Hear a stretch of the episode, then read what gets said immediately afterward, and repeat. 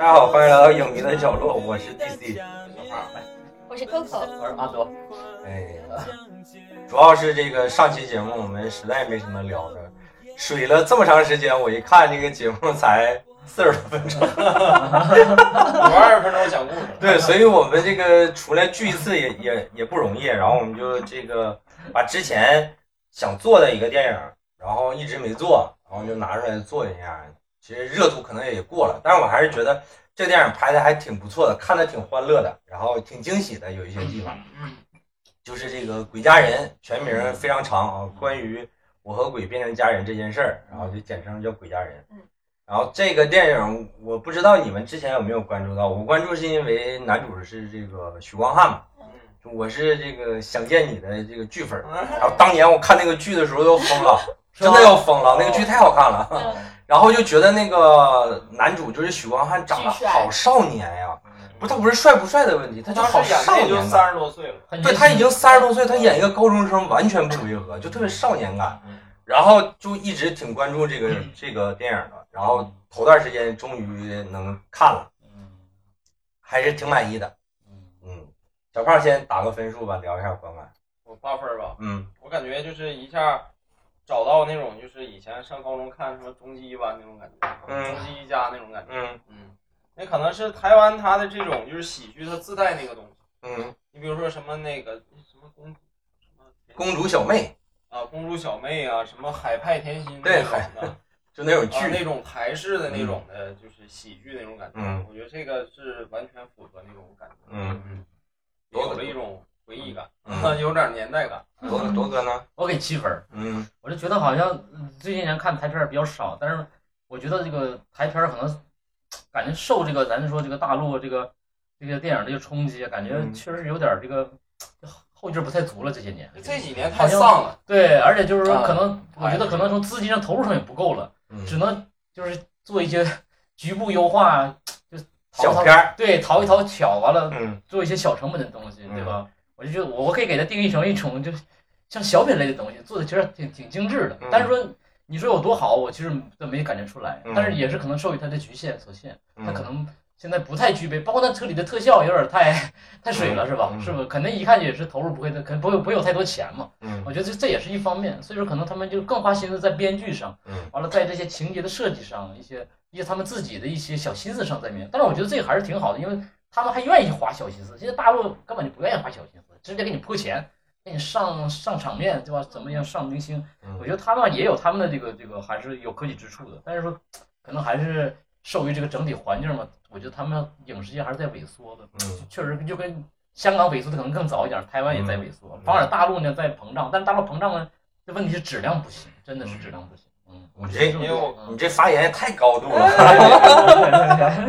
因为我在。就铎哥这发言，我再补充一个，我就觉得，就近几年这个台湾电影，你会发现，就是从那个，哎呀，我也不知道从啥时候开始，反正就是从那个金金鸡的那个金马啊，金马，金马那个之后，我就觉得，就是台湾近几年拍这些片儿都有点那种感觉，有点这个比较丧的感觉。嗯，你像以前就是我们看的那些台剧也好，还是说台湾电影也好。你就偏文艺一点那种的也好，就是发现近几年找不着了，嗯，就很少了，嗯嗯，然后这个片儿它可能就是，真是让我有点那种就是以前那种，对，它是个喜剧嘛，对对对，挺欢乐，啊，挺欢乐的，也算一个强心剂嗯，那可能跟台湾经济啊各方面也有，嗯嗯啊，扣扣老师呢？我也给打七分吧，因为我觉得这个我喜欢的点在于，肯定他我觉得很好笑，确实很轻松看的，然后他脑洞也比较大。但是我觉得它里面那个就是东西想讲的太多了。你觉得它，比如说它这个为 LGBT 这个群体发声之类的，而且我特别不喜欢他后面跟他爸爸和解的那个戏，我觉得加的就是真的挺没有必要的。最后的那个强行的那个删减，就是如果我没有那场戏的话，我会给分给更高一点。那个真的太减分了，我觉得那个就又回到了那种。就是像我们现在看那种所有的喜剧小品一样，就非得要有一个升华，非得有一个悲的尾那种的，对，一下又回到了那个套路里面了，所以我就很减分。嗯，我我整体也是跟柯柯老师差不多，我给个七点五分吧，七分左右。我是觉得这个片子确实挺惊喜的，就是看着挺欢乐，然后挺好看的，然后整个的这个观影过程当中，它有一些剧情的漏洞，但是它节奏把握的比较好。嗯这个导演叫陈伟豪，大家可以关注一下。嗯嗯，他他是拍恐怖片起家的，哦拍什么红衣小女孩儿，哦然后他我上大学的时候，他拍过一个《目击者之追凶》，是一个特别一路反转的一个就是悬疑片儿，大家可以看一下，没看过特别好。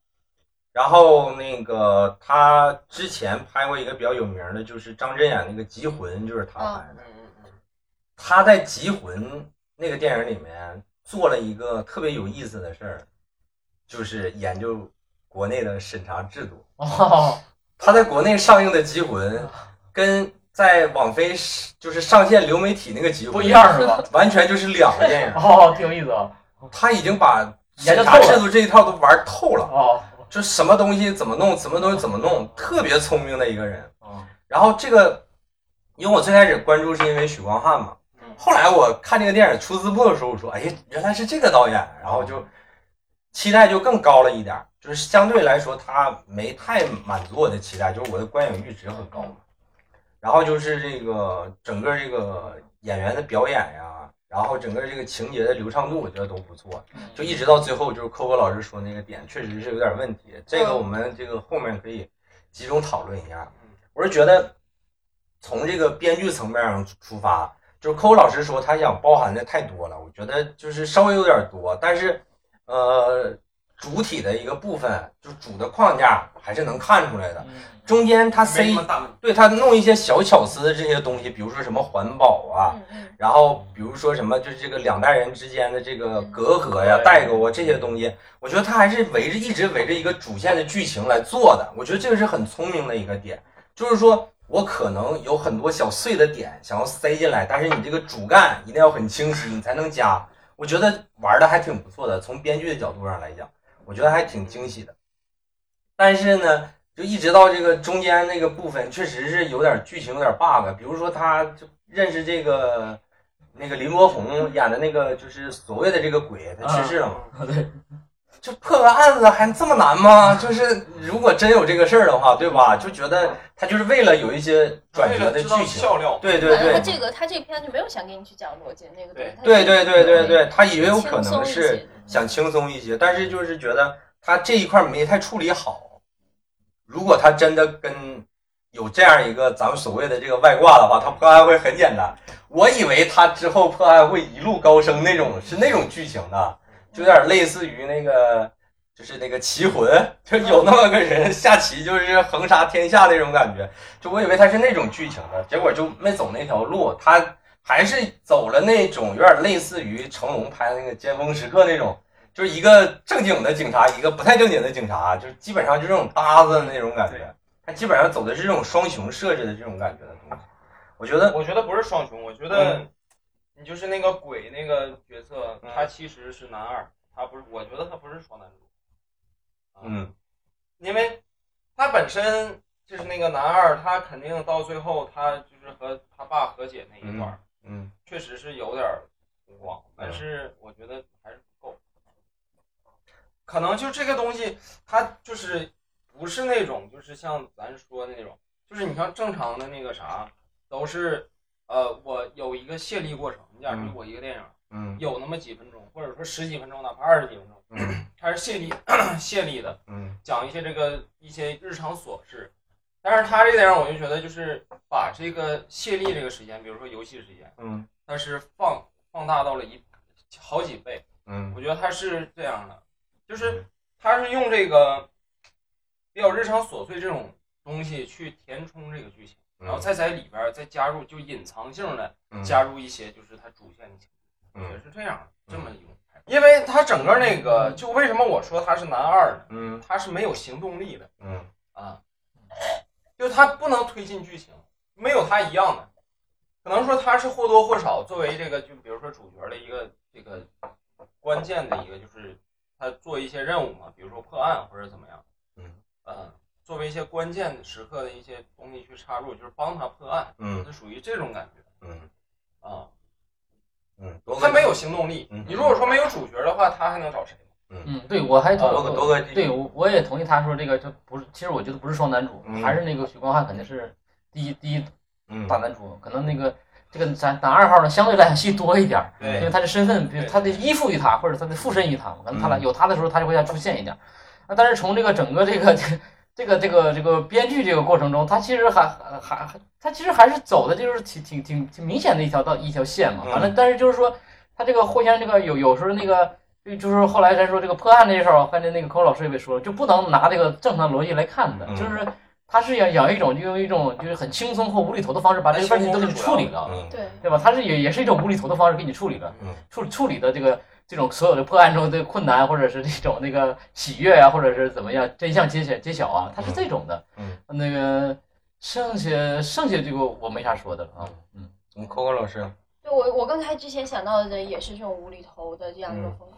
然后就是他，你既然这样做，就像我说的是，你没有必要就是把元元素加的那么多。比如说，你想讲这种小人物的他的这种成长史也好，然后包括后面的那种呃有那个推理的那种旋反转，对吧？然后这个女的才是这个大 boss，然后这个里面的这种。呃，LGBT 的发生，然后又是那个最后亲情的和解之类什么，我是觉得主题确实很多呀。嗯，确实，就确实他塞的有点多，确实多。但是我还是那个观点，就是他塞的多，有的时候，第一是他那个主线比较清晰，第二就是他的表达方式其实是有一些是挺自然的，就不是那么强行，然后有一些是有点强行，但是是很搞笑的，就是他是整整体这个轻松欢乐的这个风格还是挺有意思的。就是但是他讲他想要讲的东西太多的话，就会限制着他的那种对脑洞的那种发挥这个是一定的，就是你要不然就集中讲一个事儿，要不然你你讲几个事儿的话，肯定就分散了嘛。对，你就你像你像周星驰那种无厘头，就我完全不讲求逻辑啊，就是那种越出乎意料的就越搞笑，对对对就不停。但是他跟星爷那种或者是港式的那种有点不是他有点像，我感觉他肯定是。没少看咱们小时候香港的那些电影，就是有一些也挺无厘头的，就是他有点那种香港老电影。设定本身就是一个脑洞很大的一个设定。就是这个设定有点像那个那个那个那个，呃，星爷有个电影叫《师兄撞鬼》啊，就是这种感觉的嘛一个东西。然后洪金宝还演过一个什么电影来着？也是这种的，就是一个死去的人来帮他怎么弄来着，就忘了。时间太长，但我是觉得它里边一些就是这个笑点啊，实在是太太太逗了。就是它这个题材可能导致说它可能会开一些这个玩笑，可能是我们其他电影看不到的。嗯，比如说就是我要笑疯了的一个点，就是他那个办那个婚礼的时候，他 那个司仪说他是零号新郎，然后那个鬼人一号新郎。就是那零和一，然后那个徐光汉说二号新郎，然后那个司机说，我来之前稍微做过一个功课，哎我怎么我都要疯了，我说这太搞了，这个就是有一个那个特别有意思的事儿，就是那个 梁朝伟拍那个春光乍泄的时候，他不是跟那个哥哥演一对 LGBT 恋人嘛，他问那个王家卫说，我我我演男人还是女人？然后王家卫说什么男人女人，就你就就是演一个爱人，你就是他爱人就可以了。什么男人女人，就不不要分这个东西。那时候还不分的是吗？对，然后现在就是这个零和一这个分的比较清楚。然后那个牧师就比较那个，也就司仪就比较逗，说那个你这个零号新郎一号新郎，然后笑死了。然后那个还有那个就是。他那个许光汉那个发福利了嘛，就是全裸跳那个舞娘的时候，啊，我要疯了！他演的，就是第一就是敢能豁得出去啊，确实是自己上；第二就是他演的太贱了，就是那种特别贱的那种，然后特别骚的那种感觉，我觉得他演的挺好的。哎，比如说台湾会有以前，现在台湾更是，台湾演这种这种形象演的非常好，嗯，和他们文化有关系，他们文化还是挺。还是挺宽容的，你就大陆这边演员演就很假，不是你知道吗？就是你像台湾和港台的那种搞笑或者说幽默感不一样。对，我觉得台湾他们就是演这种就是比较偏喜剧一类的东西，那更多是自嘲。嗯啊，你就包括咱们以前看那些台剧，你你你你就会发现了。你比如说那个呃什么终极那个终极一班、终终极极一家，三国，我说的是终极一家里边那个断肠人，没没看过那呃，个就是那里边那个角色，啊，就是他就是完全是通过自嘲的方式去搞笑，我觉得这个嗯还是比较就是咱中国这边比较传统的一种方式。嗯你像星爷那种电影，他就可能是通过一些桥段了，包括一些对这个埋汰别人，对对对，哎咱咱们的环境也好，或者啥嗯缺少这种自嘲精神，还是差一点。就是说，把拿自己开玩笑的这个能力还是差一点。对这个这个，我觉得是这样，就是你如果说这个放在大陆的环境吧，就我觉得我们的我们的所谓的一些演员都不敢接这种角色，你觉得谁会接？而且我觉得台台湾真的太会拍男生了，哎，对，就太会是拍男生了。就是 Coco 老师这个，就是我我我有一天啊，就是想，咱们也可以聊一下，结合这个电影聊一下，我们可以回顾一下，就是我们我们这个年龄层的啊，大概可能就是说这个台湾的所谓的这个演员小生啊，就从 F 四开始的，嗯，对是不是？对，没错。就之前你像小虎队他们就是唱歌嘛，嗯。对吧？我们就是就是从那个流行，就是所谓这个偶像剧的概念，好像也是从《流星花园》开始的，就从 F 四开始。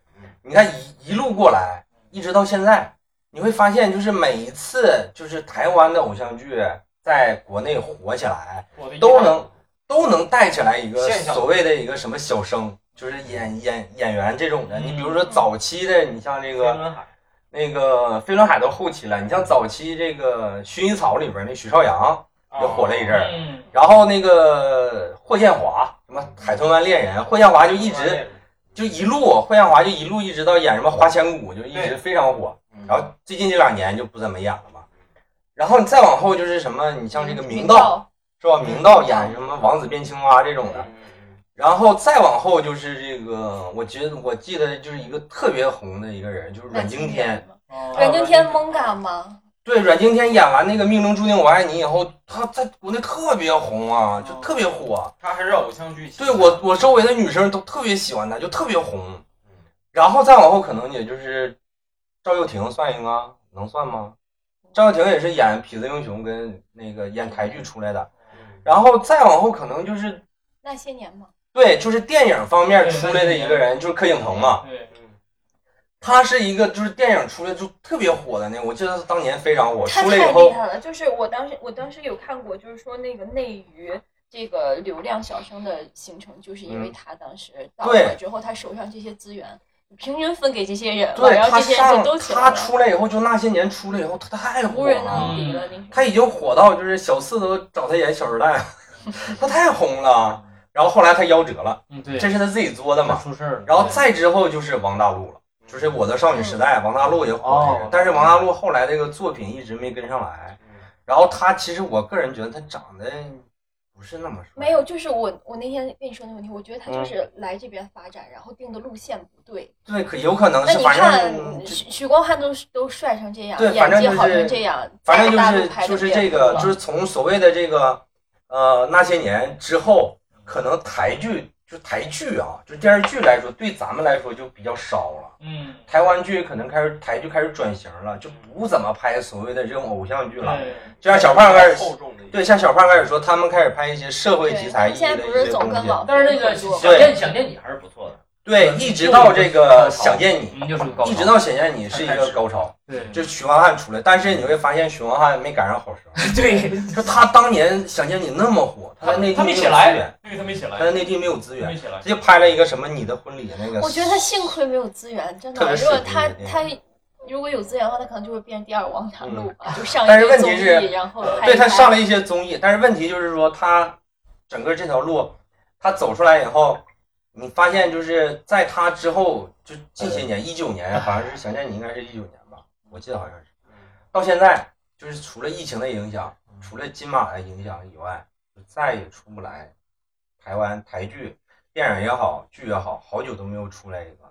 但是你如果经常看台剧或者是一些台影的话，你会发现，就是台湾有有一批特别优秀的年轻演员，嗯，就是对于他们有可能就是因为竞争激烈，他们就是你要不好好演就没饭吃了，就可能跟大陆这边不一样，大陆这边就是我有粉丝，我就最大。又有流量，对，但是问但是问题是有可能就是我们看到的渠道嘛，就都是那个能够出圈儿的渠道，所以我们看到的都是精品，也有可能啊。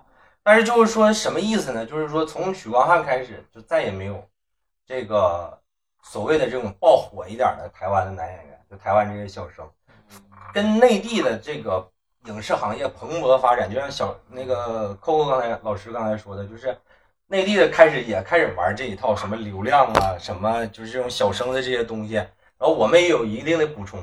再一个就是那个。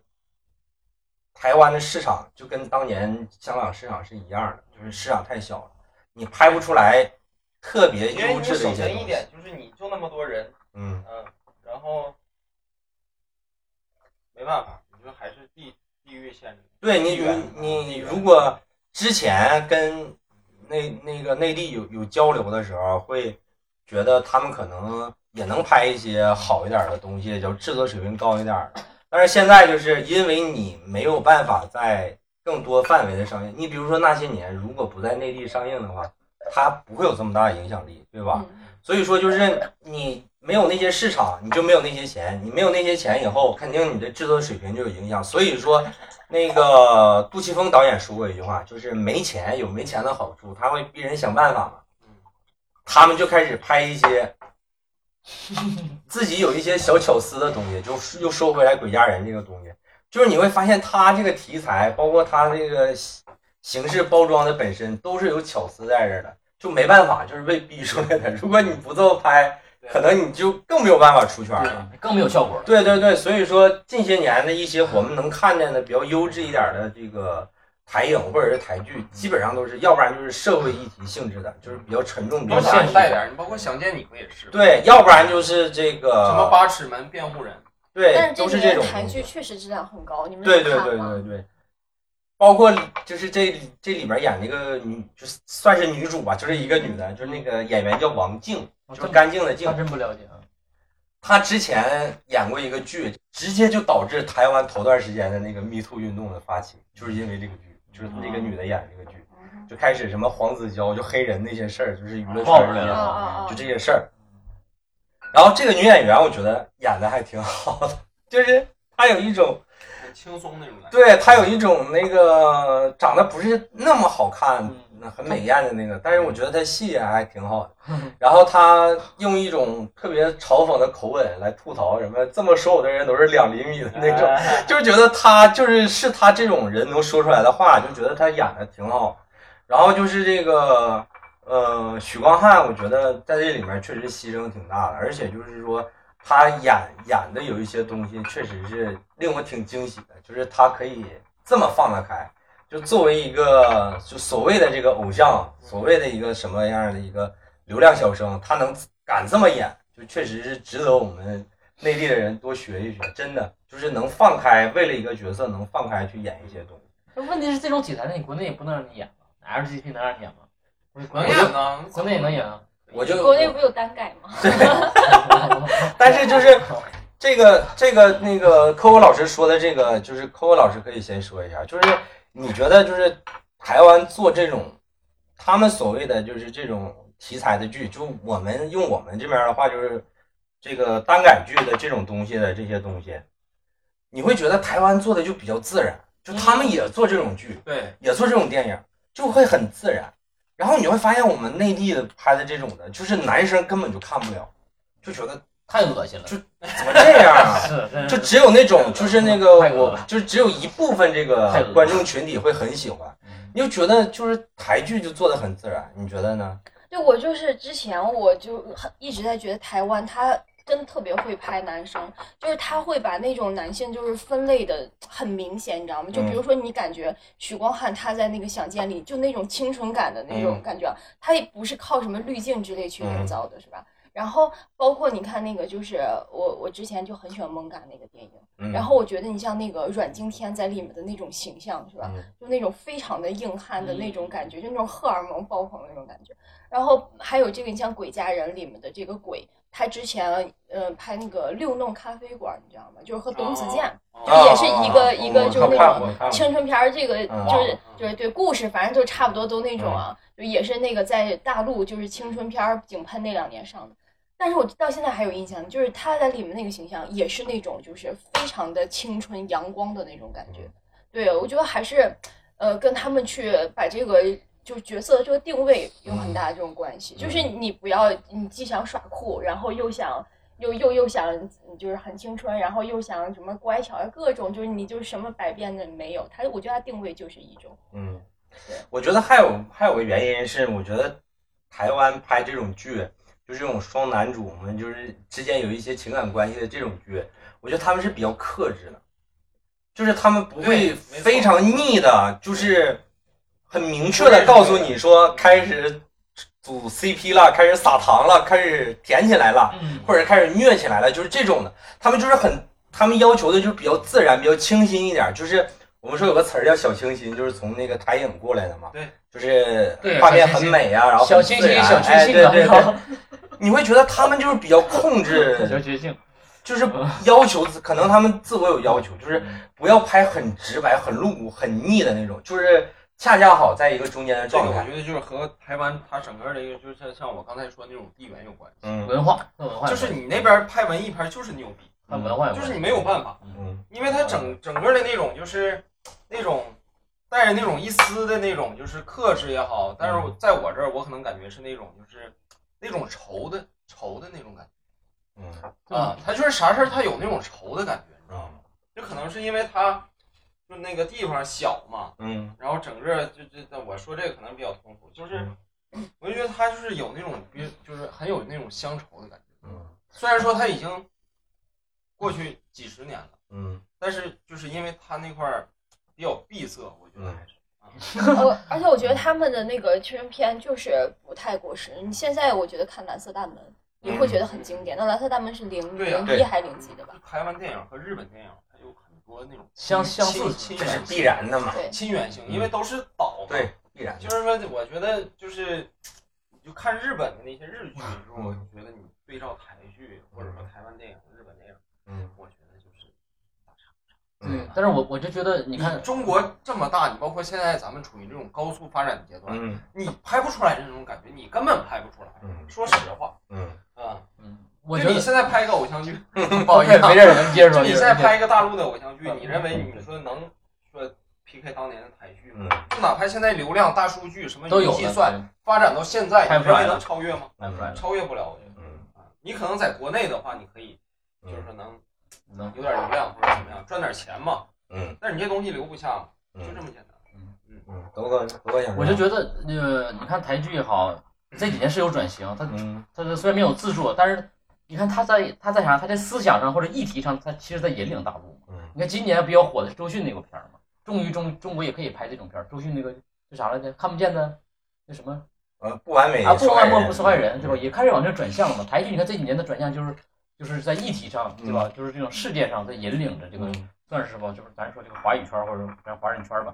但我我就觉得，就是说，你看台剧为什么说这些年给咱印象都是这种小清新啊，就是这种这种，就是人与人之间这种，就你你就是你看他演的东西，就是觉得就很很轻松自在。但是吧，和咱们生活又不太一样。虽然都是中国人，我觉得这个还是可能和他们文化，还有他们保留的这种，说句咱们能理解的话，就是还是能看出他们民风淳朴的一面。因为你看中国这些，你比如说新，咱就不说新中国成立之后，嗯。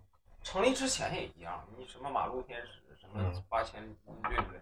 那些东西都是比较激烈的那种，都是比较激烈的。但是你看台湾，就是这些那个啥，我觉得是真正是找出根儿了。我跟你说，因为你像你最早，你像什么你飞木那种，对不对？嗯。你杨德昌、侯孝贤就是追寻那个路线。嗯。包括什么小金安二郎，都是一条线。嗯。我觉得是这样。我觉得还有一个很重要的点是，就是我觉得他们这些创作者，就拍台剧和拍台影的这个创作者，他们在拍男男人和男人之间的关系的时候，他们会下意识的避免，就是有那种，对对对，有有那种就是我们所谓的就是耽美剧的那种感觉的东西，反而会。就比较自然，比较淡。因为而我们的这个是因为耽美就是我们的主打，我们这个剧主打的就是这个东西。我觉得啥，这个和这个整个就是现在整个社会这个经济有关系。嗯，就是他们对于这个剧的一个定位，就是说他们不会定位说这个剧是一个只是这一部分受众来接受的剧，而不管其他的受众，对，他们是这种说这个创作思路是这个我是知道，嗯就是我说这啥意思？就是说咱拿这个，就是鬼家人，呃，对鬼家人，就对比这个咱大陆的这些嗯，那个啥，你就会发现一个一个明显区别就是啥呢？你包括鬼家人，他是照顾所有群体的感受，嗯，对对，就是照顾，就是你就是一个看电影的，对，你要看的就是那些东西嗯，他没有说特别过分的东西在里面。但是你看，就是说的，你像中国这，当然咱不是说上了台面那些，嗯。比如说电影院、院线，或者说其他，咱就说剧嗯。啊，或者说一些小说，嗯。或者说一些，对吧？嗯。那个什么画，嗯就是什么手绘的那些东西，觉得就是你你大陆这个女性，她这个就是说流量也好，还是说什么也好，就好赚呐，嗯，就是好赚呐，对，就是你就是给她花钱嘛，他会把男就是男主跟男男二的这个关系处理的很好，是这种感觉。然后我包括我觉得就是我觉得大陆就是我们之所以看了这么多烂片，是因为它总体创作量太大了。我们也看了很多好的，我觉得今年院线、就院线上映的我就看了很多好的了。你就就像《宇宙探索片，就不是》什么期待什么的，我就觉得今年超惊喜了。就是这个还是那句话，就是我们我们能烂得比好的对我们能看见的因为它肯定是创作基数太大，那台台湾我们没有看到的垃圾片也。我们看到的肯定都是很优秀的电影，要不然我们也看不到。我这我感觉这几年就是台湾，就是如果我们只说电影的话，有嗯影响力的就也是屈指可数嘛。我就感觉就那几部都能数出来的。对，现在但是我刚才自己在想，现在让我想，我也就能想起什么《大佛普拉斯》呀、《阳光普照》啊之类的，但是也都不是近一两年了，对甚至。那你看这两部，就是跟又回头刚才刚才咱说的，你看就是比较也是比较丧一点的，对对对，对，而且就是我的意思还是说回来，就是说他还是把就是这个呃轻松和自然的氛围做的特别好，然后对于这个男性跟男性之间这个关系，我觉得是值得我们现在要拍这种剧我觉得就是他。拍之前，他根本就没想到说对对我对对对，那个就是你，假如说我对吧，你这个同性或者怎么样，它是一种什么样的一种概念？对，它就是，它其实我觉得不是一个，它压根儿主题就不沾这个东西，嗯，他就想拍一个喜剧，仅此而已。只不过是说啥呢？你写剧本的时候，把这个男女换成男男而已。嗯不是他是他他一定是这个特意去设定的，因为他就是想要借助这个为 LGBT 发声，嗯因为它里面有很多的那个台词就是在拿直男和这个呃对对对群体在对对比嘛，他他是一定特意设那定的。是导演自己的。我觉得大陆不是说拍不好这个，而是大陆没有放开环境去拍。你现在不能就没有办法想象，如果放开了去拍，我们可以拍到什么程度。嗯，就我们现在所有的弊端在于政策上的不允许而已，并不是说我们会差在对这个关系的处理上。我是觉得是这样，就是除了审查方面的话，也有一个现在的创作者，因为他知道这个方面不行，所以他就不往这方面对，而且再说，你看现在这些导演们，他都是拍主流嘛。我们你拍这东西在国内不会有太高票房的。就我们之前也看过那个我们之前可是拍过蓝雨的，对呀我们之前也看过蓝雨啊那么经典的，对他不是他拍这种题材肯定没有就。觉得对，就觉得嗯，反正就是我觉得这个电影还不能再值得说，再说说那对啊就是这个男男男男的这个关系，我觉得是比较值得现在如果想拍这种剧的这个大陆的这个创作者学习的，就不要总什么三生三世的纠缠，太苦情就是的，对对对，这个命运的注定又宿命论，然后又怎么样？我为你牺牲多少？就大家互相救赎啊，就这种东西，我是我是看不了这种剧的，反正是。要聊这个，我觉得我还有一个事儿，就是你包括这个什么转世、嗯穿越嗯这个东西，它你就还是和这个中国这就就是这种灵魂观念还是有关系的，就是他相信转世这个东西，除了这个而，且这个本身的受众这个啊比较广。除了这个以外，就是你提这个事儿，我又想起个事儿，就是你会发现，就是国内的这个穿越吧，总是往前穿，就现代人什么穿清朝啊，穿古代，穿古代，不穿未来，对，对，你会发现好莱坞总是穿未来，未来不好拍呀。对对对，古代人是有模型的，因为现在主要是像咱们国家提倡一个文化自信，嗯你自信在在哪儿呢？在五千年的文明，它只能向前穿。嗯你如果说像美国，它只能向后传。而且星际主要是穿越它只能我向后们传因为它很多的剧本都是小说改的，小说它就是这样。对对对对，它就是那个。所以说这个我们下一趴就是聊到这个这个电影，就是我觉得中间中段确实有点 bug，就是我说他们协助破案这个过程有点拍的太繁琐了。但是他最后这个结尾，我实在是有点就腻了。我现在一看这种这种家庭大和解，对家庭大和解，然后就这种的真的腻了，就觉得不是。我觉得是这样，是因为之前他父亲就可能是唯一一个理解他的人，就是这个可能跟家庭没有关系，他只是找到家庭，或者你也可以是朋友。他如果说有一个朋友，也可以拍成。嗯，不不，你要他奶奶也理解他。对呀，你要拍成朋友就没有这个冲击力了，对吧？他一定要父子。但是就是他给他爸爸加了太多的那种苦情戏，就给那个人又跪下了，他是不是就求他要密码之类的？他又是这种啊，我其实理解你，但是我嘴上不说，我一定要骂你，我一定要这个打击你。其实我内心是很爱你的哟，就是。永远都是这种东西，上价值。对，你会发现，对，就你会发现，因为我很长时间陪我妈看一些国产的电视剧，大结局那一集基本都这个路子，互相原谅。我觉得没必要，我就觉得你看看人家李安拍的那个《喜宴》，看看人家那个结尾，就。一句话就是我为了抱孙子，我都可以忍。跟跟你什么，我我根本就不想原谅你。你什么 LGBT，你你随便，你只要给我生孩子就可以了。我知道有这么个事儿了，就算了。就我不要理解你，我为什么要理解你呢？就是我也是从儿子过来的。我做了父亲以后，我父亲也不理解我呀。我为什么要理解你？而且这个事儿永远理解不了，就很难的。就你会发现，现实生活中就是。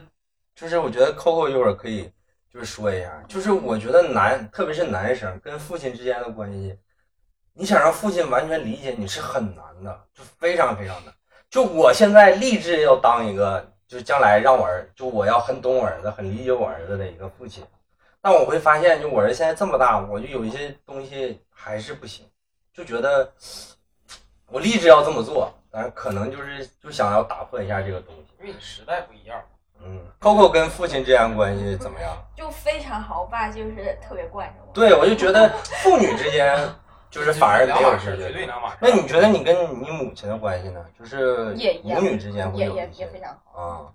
所以说，我就觉得，特别是那个，我记我还记得有一个电影叫那个那个那个那个面子，就是陈冲演的一个，就是一个好莱坞的华裔导演拍的一个电影，特别有意思的一个情节是。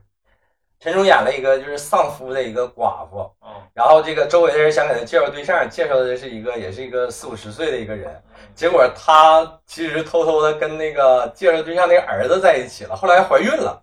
她怀孕了以后，所有人都认为是那个就是年老的那个人的孩子，结果后来发现是他儿子的。然后最后那个结尾就是特别有意思，就是那个陈冲的父亲跟他说。那个就看着他的肚子说，我特别想要一个那个外孙子，就我没想到我这个年纪了还能有个外孙子。他说，但是你就那意思，你跟这么一个小年轻的结婚生孩子，还是丢了我们家人的脸，就觉得完全不理解。就是就是他是拍的那种很残酷的那种东西。我就说他那个结尾，我就特别喜欢，就是没有那么多和解，就是。特别是我们这种传统的中国式的这种家庭，就是最后一定要和解，我觉得和解不了。电影里有一块，就是最开始那个那个鬼，他不是一开始就是假装消失了一次，然后就是那个音乐就是很悲伤，然后那个许光汉走了，跟狗说完再见，哎，然后又跑回来下载那个他看那片儿，我觉得那会儿就就很好玩，你知道吗？就是这种，就他可能这个消失，然后就一下又有一个这种。节奏上的这种情绪上的反转就挺有意思的，就你没有必要去，最后还是弄成这种很悲的了。对，他一点点消散，跟大家告别，每个人哭成这样。后来他奶奶给他视频的时候，他也还在，他没在看片儿。但是这个点就是很好笑，就是讲他其实还是个直男，我觉得就还是要讲这个点，对对，还是直男，对，就是直男。对，我觉得就是最后那个和解实在是，哎，有点。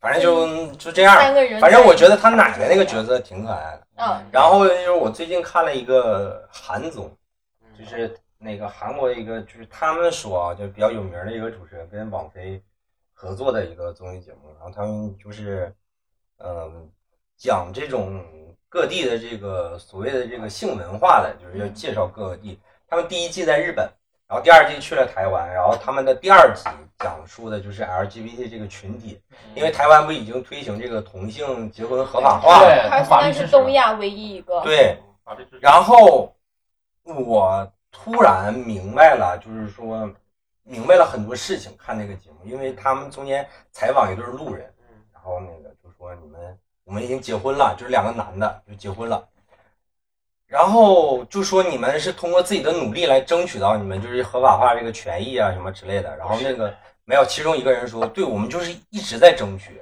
然后最后终于争取到了。他说：“我们为什么要争取到这个这个东西？我之前一直以为就是想要一个所谓的这个名分也好，或者怎么样。嗯，但是其中一个人跟我就是采访当中表达的事情，就是特别触动我。他说我之前的一个男朋友就是在医院生病了，嗯，然后医生不能告诉我他得的是什么病，就是病情是什么样的。不是他家人，对，因为我在法律上跟他没有任何的关系不是。他家人。”然后那个他说我们这个圈里面也有朋友，就是说，那个呃有一方去世了，比如说两方共同买的房子，有一方去世了，嗯，这个房子就归那方的父母了，跟我没有关系。没有法律。对对对，其实明明是我们两个人共共有的这个房子。对，所以说他会涉及到很多这些东西。是。然后。他们去参加非常多的这个抗议的活动啊、游行啊之类，就跟那个电影里面那个照片似的。然后其中有一个采访另外一一对儿的时候，也是两个男生，然后他母亲就是陪着他们一起去抗议，举的那个牌子就是我也想参加我儿子的婚礼，就跟电影里面那个照片他奶奶举那个牌子一模一样。我觉得他可能就是照那个图片扒下来了，就真的一模一样。然后他们就去一直弄这个东西。然后那个他们采访了一对这个两个女性的这个恋人，然后其中一个女性就是人工受孕就怀孕了，就是试管婴儿之类的。然后那个主持人就问了一个特别尖锐的问题，说就是你有没有考虑过这个？因为在台湾那个身份证，他那个身份证上会印上你父亲是谁，母亲是谁，在最上面一行。然后他说你有没有想过将来你儿子就是就是你的孩子会面临到一个问题。问题就是说，你这个身份证上会写的是那个母亲和这个养母，就是说他们那个孩子会这么写，就是说跟别人不一样会怎么样。然后那个女生就说，这个世界是不一样的，然后每个家庭也是不一样的，然后我们只是稍稍有点不一样而已。但是所有的家庭都是因为爱爱而组成的。然后我就觉得。哎，挺好的，就是对我的触动还是挺大的。就是我之前从来没有考虑过，就是他们，就是这个群体，他们要这个结婚、要生子的这一系列面临的很多问题，要面临的很多问题。只是觉得说，他们可能就为了所谓的名分去争取很多东西。因为就是你从你刚才说，我觉得就是啥呢？就是台湾那边就是整个这个人，就是对于这个事儿的这种意识来说，还是。有大陆根儿在，嗯嗯，因为你像那个，你就是以你像你像儒教这种的，对吧？你就是还提倡你看那种夫妻有恩嘛，嗯，对不对？他你那个什么那个，对不对？这几个五伦是吧？五伦里边还是提倡夫妻有恩嘛，嗯，就是你会发现整个这个五伦里边，你除了这个就是朋友之外。你就只有夫妻这个，他是没有血缘关系的。嗯，他首先一个字儿，他想到是恩。嗯啊，就是你们是怎么走到一起的？嗯，对不对？他不是说的我有一些血缘关系，你比如说父子啊，什么那个兄弟啊，兄弟这种，对不对？他首先是一种，它是一种恩情啊，就是是有感情，是有这种，按西方说就是那种爱的感觉。但是在中国没有这个概念。嗯啊，没有爱这个概念，对不对？所以我是觉得，就是，嗯，看这样一个电影，因为我之前就不看这种类型的啊，你不喜欢看 LGBT？对我接受不了。我看了特别大量 LGBT，我非常喜欢。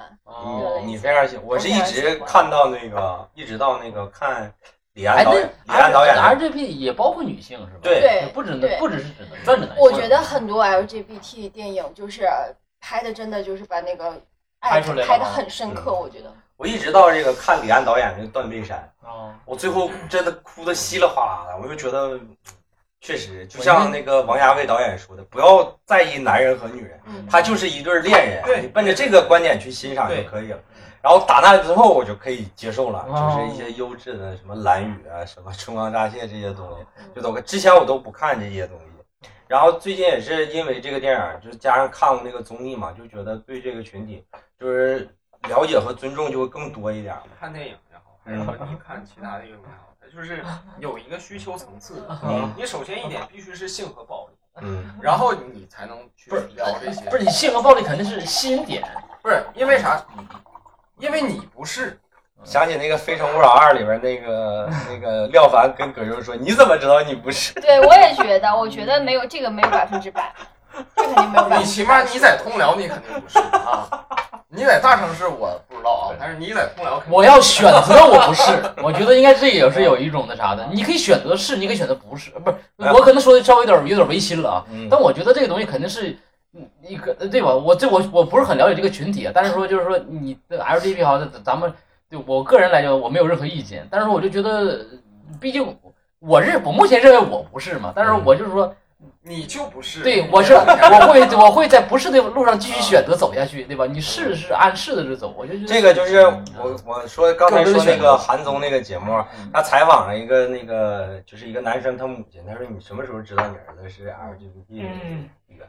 他说我小学没毕业的时候就发现了。哦，他是因为，因为他写过给他男同学写了一封信，写的特别。所有同性恋百分之八十都是八岁以前。对，写的特别那什么。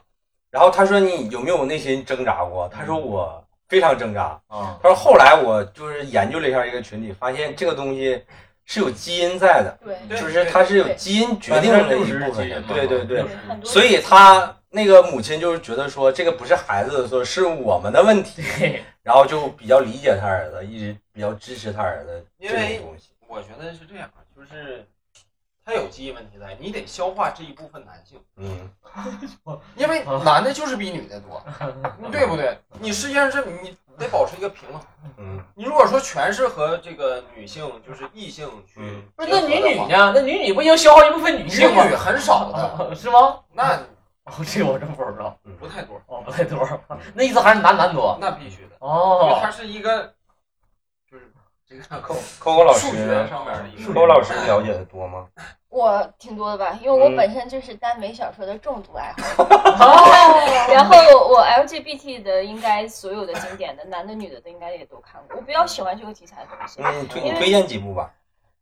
呃，那白那个蓝雨肯定是白月光的这种存在。然后我呃看到的比较好的，你像讲女同的这个阿黛尔的生活，然后燃烧女子肖像，这个都被推爆了，我感觉。然后男的，比如说那个像，哦，我我看过一个叫《每分钟一百二十集》，我觉得这个特别好看。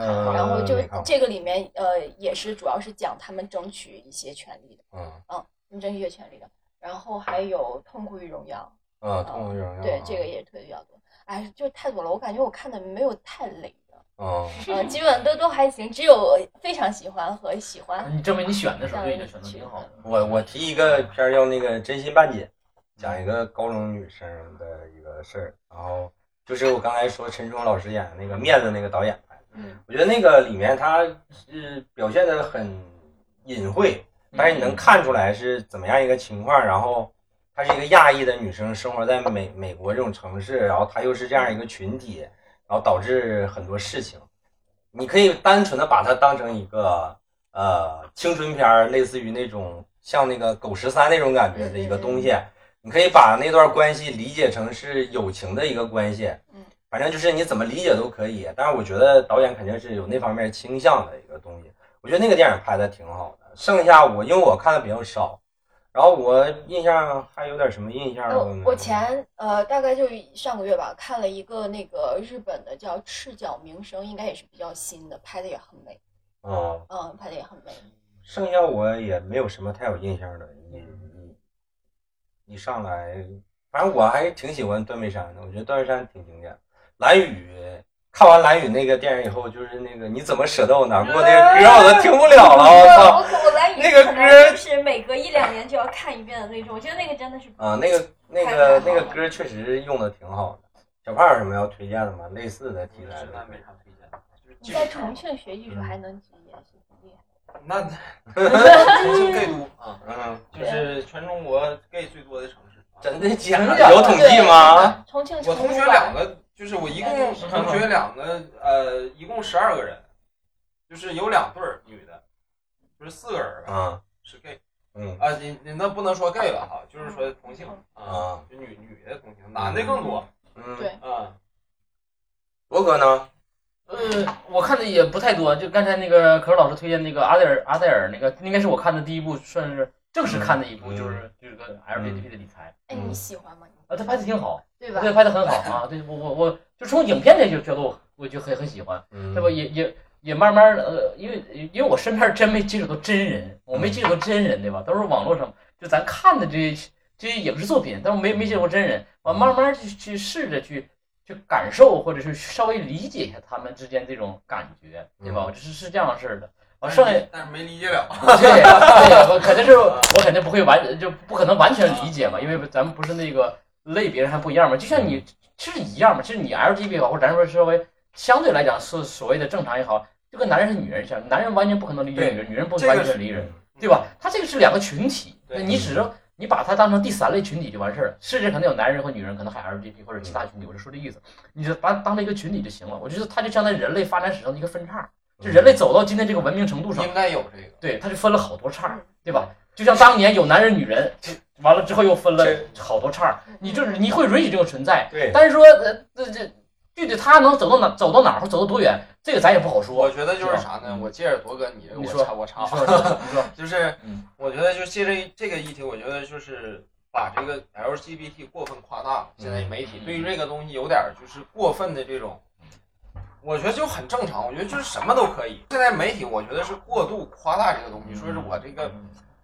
营造一种差异感，它就是营造一种差异感，就是你和别人不一样。然后以至于啥呢？就是你的一些生活习惯呢，包括也好，你觉得和别人不一样嗯，那其实没什么不一样，都一样。就是大家就是为了这个，就是缘分也好，包括一起聚在一起，就这么简单，对，你说你说这个没有，什么太复杂。你说这个，我想起来那个有个电影叫那个《谁先爱上他》，啊，那个里面就是这个，邱泽，就就对那个台湾这样那个同期就太惨了，哎呦，就就像小万刚才说，就是他不能那个里面那个男的，他就不能让别人知道他不一样，不能让别人知道他喜欢男人，然后就找了一个他他老婆嘛，就是那个那个谢什么那个演员演。然后后来他得得得绝症了，然后就跟他老婆说我要离婚，然后他老婆说为什么？然后他说我其实喜欢男的。他他老婆也疯了，说我操，我跟你过十多年了，你居然说这种话。然后他老婆还不死心，然后就找到那个所谓的小三儿，那边邱泽有个很经典的话，就是不要叫我小三儿，要叫也叫我小王。就是我觉得他就是用这个东西，他营营造一种剧情的一种冲突。